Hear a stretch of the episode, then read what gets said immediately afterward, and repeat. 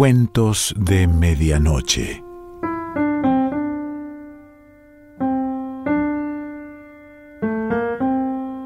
El cuento de hoy se titula Las hermanas Requena y pertenece a Mariana Sandes.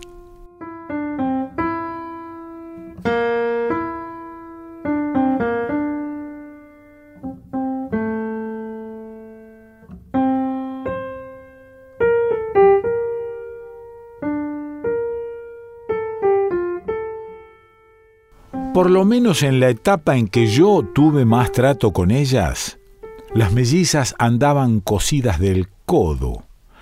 Resultaba tan gracioso ver a un par de octogenarias moverse por duplicado, idénticas, con el pelo blanco, lacio, muy corto, peinado hacia un costado, en un porte distinguido aunque minúsculo, levemente encorvado y la ropa perfecta.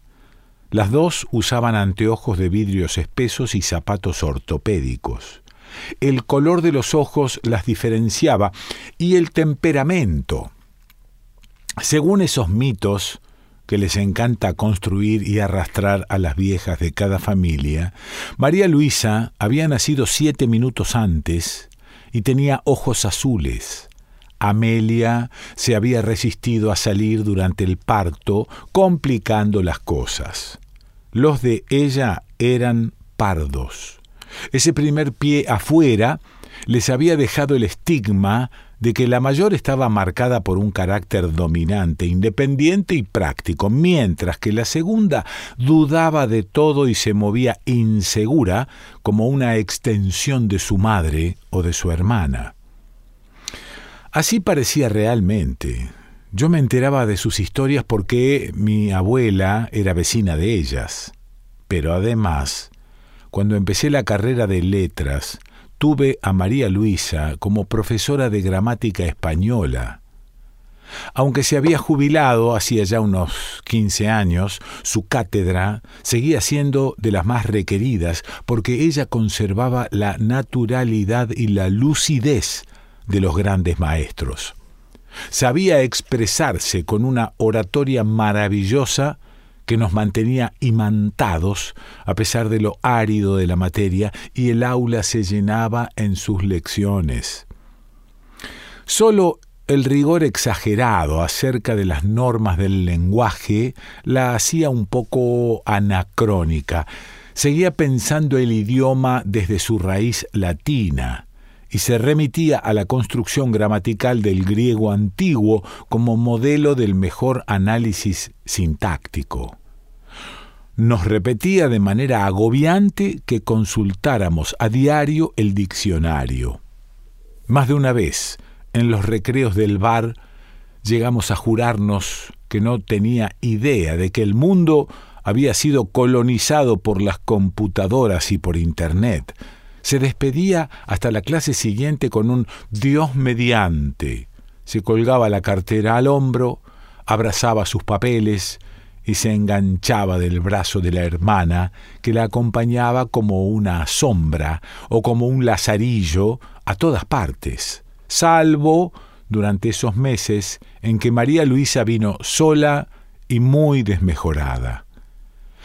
Mi abuela las conoció cuando ya rondaban los setenta años, pero le contaron ellas, o supo de alguna otra forma, que la profesora se casó joven y que con su marido formaban un buen matrimonio.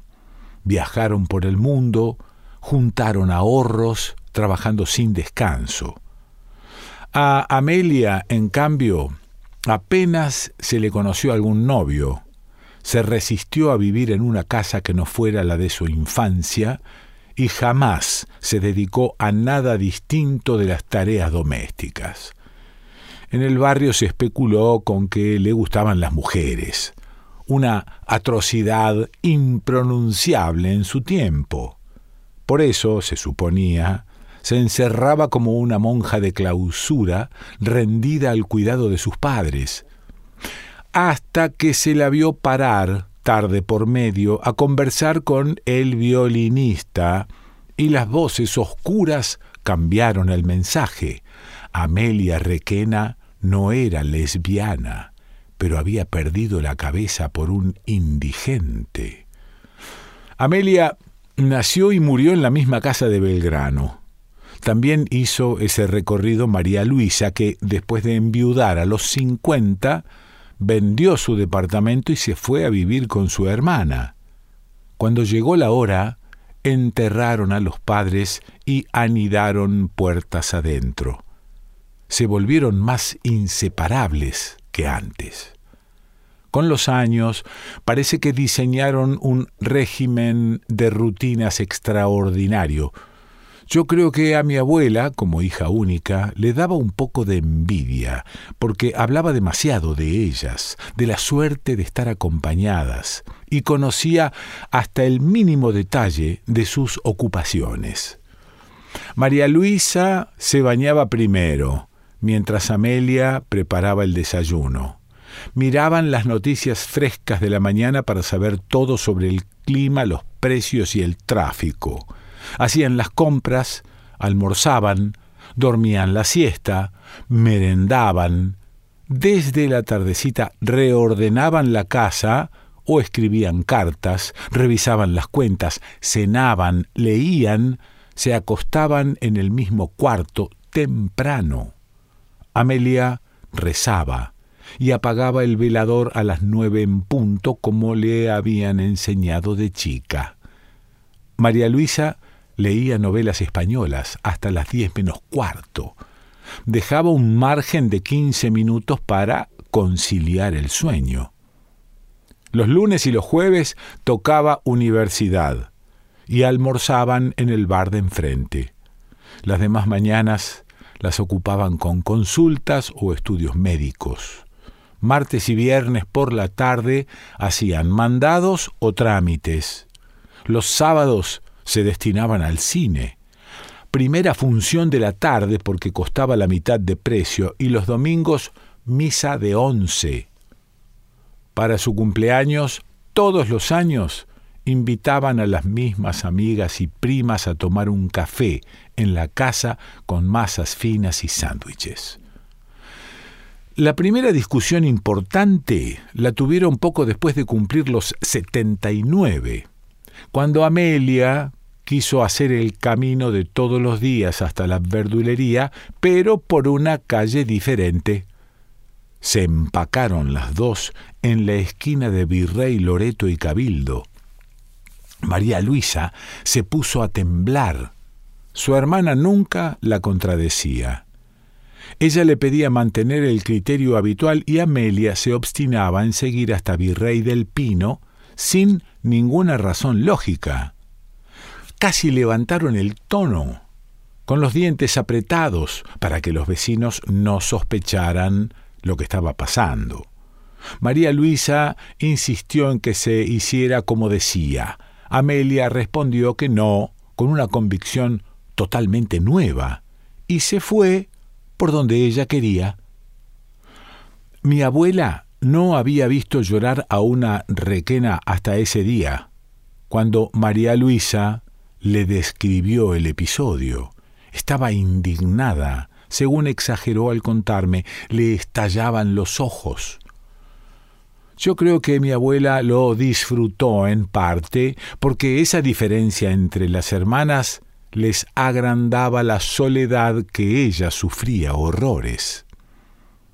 Mucho después se supo que tardaron en reconciliarse y que a partir de ese hecho aislado se les rompió entera la rutina. Empezaron a hacer algunas cosas por separado. Primero las compras, después el orden del baño o el horario del cine. Se mantuvieron juntas en las salidas o en las que era necesario sostener las apariencias. Ir a clases, por ejemplo, o a misa. En esos lapsos solo se dirigían la palabra para decirse formalidades frente a otras personas. Lo que más eh, le enervaba a María Luisa era la alegría inexplicable de Amelia y, en realidad, ya eh, sospechoso esto, que se negara a compartirla. Se moría de ganas, pero se abstuvo de preguntarle por qué estaba dejando que le crecieran hilos sueltos a la convivencia. En particular la enloquecía escucharla cantar mientras se duchaba, silbar cuando planchaba o hablar por teléfono excesivamente con alguna amiga. Verla mirando programas idiotas en la televisión, riéndose, con comentarios en voz alta dirigidos a nadie en particular.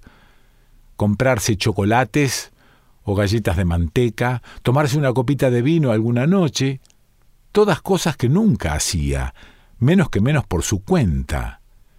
Lo que más la enojaba, desde luego, era verla salir de la casa a cada rato sin avisar a dónde o si volvía. Desconozco si por esa razón o por otra María Luisa empezó a enfermarse. Quizá porque la rutina que antes era pareja ahora estaba rengueando. Recuerdo clarísima que hubo un momento, como a mitad de ese año, en que comentamos con mis compañeros que la memoria le estaba fallando.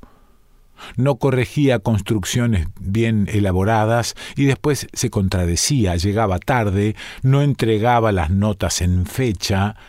Entonces se lo atribuimos a la edad y seguimos yendo a sus clases por no hacerla sentir peor. Un día decidió seguir a Amelia sin que su hermana se diera cuenta. Caminó detrás de ella unas cuantas cuadras hasta Virrey del Pino y O'Higgins. La vio conversar con aquel violinista de la calle. Descubrió el modo en que se sonreían cómo él le mostraba la caja con cuerdas que oficiaba de instrumento mientras ella estrujaba una punta de su pullover de lana hasta que la mano se le ponía roja. Cuánto él perdía el control de las monedas que caían en el estuche, la forma en que ella le ofrecía una magdalena rellena con dulce. Le resultó absurdo que una mujer educada como su hermana a sus años anduviera con un hombre así de descalabrado y sucio, desafinado y hasta un poco loco. Nadie sabía dónde vivía o pasaba las noches el músico. A pesar de lo mucho que le costaba sincerarse, se atrevió a aclarar los puntos con Amelia. Discutieron. María Luisa le dijo que no pensaba mantenerla para que ella anduviera dando vergüenza por el barrio como una pordiosera con un roñoso, con un vago. Se jugaba el honor de la familia. Amelia tosió forzada, le respondió que para empezar se podía arreglar sola y no precisaba su sacrificio. Además, le preguntó qué honor le enrostraba si ya todo el mundo estaba al tanto de que su marido había tenido amantes surtidas, de todos los colores, provenientes y rangos, había sido un adicto a los caballos y a la bebida. ¿De qué nobleza y de qué pilares estaba concretamente hablando? María Luisa se tapó la boca, escandalizada por el modo en que la trataba su hermana, y se mudó de cuarto. Reabrió la habitación intacta de los padres. Olía a museo, a naftalina y a lápida. Llevó el jarrón con las cenizas a un rincón del living, aireó, cambió las sábanas, puso flores y trasladó sus cosas la ropa, los libros de la cátedra, sus lápices negros con punta fina para el análisis sintáctico, la colección de gomas de borrar, los remedios para el asma, sus perfumes. Eso fue un domingo de octubre, justo cuando a nosotros nos alarmó que un lunes para esas fechas viniera sola a dar clases. No nos animamos a preguntarle por si acaso la hermana se hubiera muerto. Supimos que no, que estaba mal de salud pero a salvo, según explicó el portero de la facultad. Fue una versión de María Luisa para no hacer público el desastre con su melliza. Nos alivió enterarnos de que estaban bien, les teníamos cariño a las dos. lo tremendo que debió ser para la profesora volver esa tarde a la casa y descubrir que la hermana también se había mudado, pero afuera.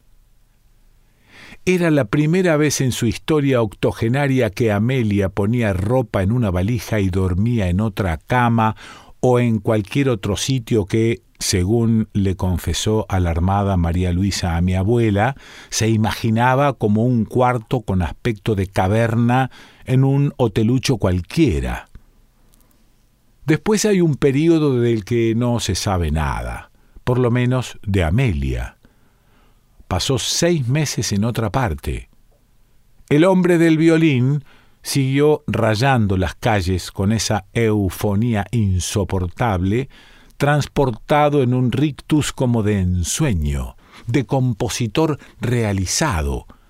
Incluso hay quienes comentan que en ese período se le notaba la expresión del enamorado, que solía afeitarse y perfumarse más seguido. Desde el día en que Amelia se fue, María Luisa empezó a pasar por esa esquina para ir a hacer los mandados veía al violinista de lejos. Alguna vez le pareció que él le hacía una reverencia, pero ella dio vuelta la cara. Nunca se hubiera rebajado a preguntarle por su hermana. Dicen también que Amelia volvió cuando cumplían ochenta, entró con su llave, arrastró la valija. Por un momento se hizo un silencio saludó a las amigas y primas que conversaban animadamente en el living, tomaban café y té con masas. Mi abuela estaba ahí esa tarde. La vio mirar la torta que tenía las dos velas, sacarse el abrigo, cargar un plato de sándwiches en la cocina y repartirlo entre las invitadas. Nunca nadie preguntó ni se supo dónde había estado o por qué volvía.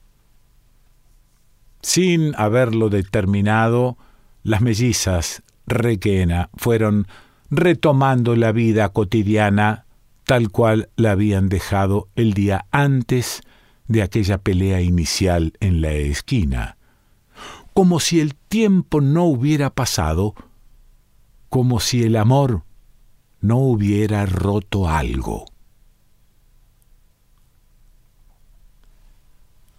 Mariana Sandes.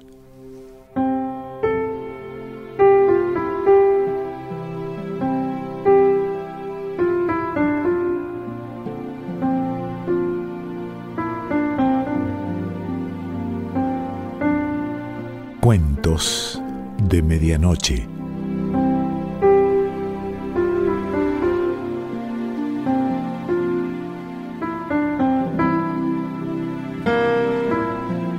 Selección Pancho Mondino. Idea y lectura Quique Pessoa.